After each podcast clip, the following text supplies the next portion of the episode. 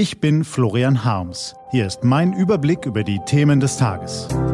T-Online-Tagesanbruch. Was heute wichtig ist. Donnerstag, 27. August 2020. Konflikt am Mittelmeer, neue Corona-Regeln und das Corona-Wiederaufbauprogramm.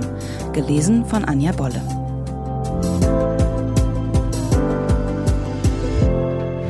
Was war? Die Kriegsgefahr wächst. Es geht hoch her am Mittelmeer. Aus den Vereinigten Arabischen Emiraten donnern F-16 Kampfjets für gemeinsame Übungen mit der griechischen Luftwaffe heran. Auch Frankreich hat Flugzeuge und Schiffe geschickt, um den Griechen beizustehen. Der gemeinsame Gegner, die Türkei, lässt Kampfpiloten den Ernstfall üben und Kriegsschiffe durch umstrittene Gewässer schippern, begleitet von einem Sperrfeuer martialischer Rhetorik. Fast alle Staaten der Region sind in irgendeiner Form in den Konflikt verstrickt, der immer gefährlicher wird.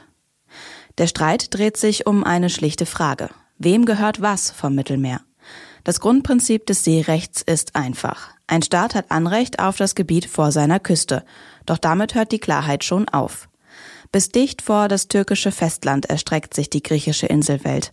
Das Meer dort gehört uns, schallt es deshalb aus Athen. Für den türkischen Landkoloss bliebe nach dieser Logik nur eine bessere Badewanne übrig.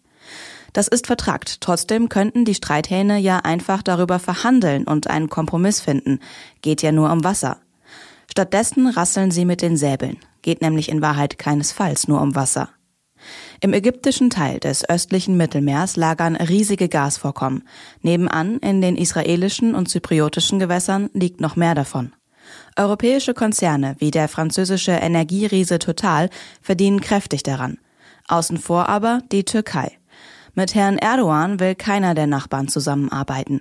Nur ein einziger Staat am südlichen Mittelmeerrand fand sich zu einem zweifelhaften Deal bereit. Libyen. Die Regierung des Bürgerkriegslandes war dringend auf militärische Hilfe angewiesen und die Türkei half prompt.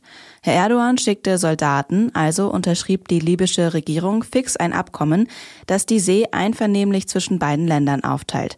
Leider liegen griechische Mini-Inseln mittendrin. Klar, dass das Ärger gibt.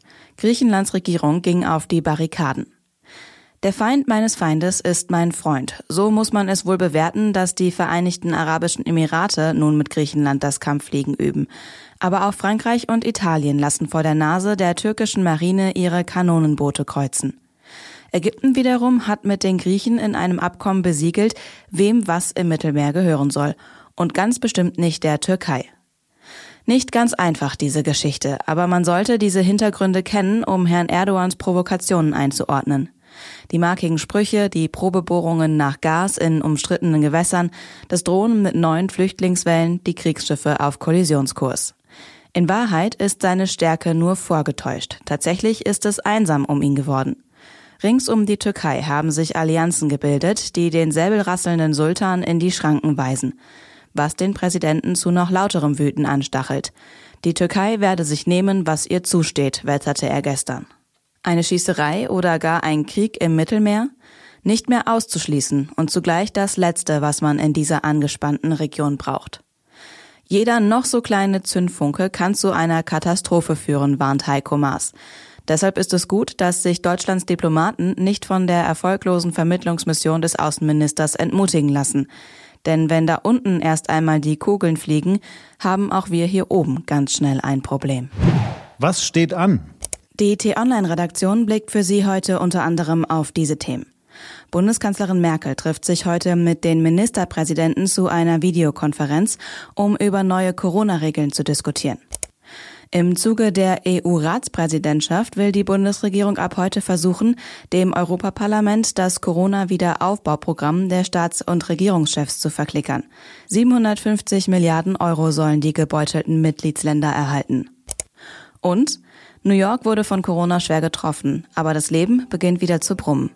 Heute öffnet das Museum of Modern Art nach sechsmonatiger Schließung wieder seine Türen. Das war der T-Online-Tagesanbruch vom 27. August 2020. Produziert vom Online-Radio- und Podcast-Anbieter Detektor FM. Den Tagesanbruch zum Hören gibt's auch auf Amazon Echo und Google Home. Fragen Sie nach T-Online-Tagesanbruch. Ich wünsche Ihnen einen frohen Tag. Ihr Florian Harms.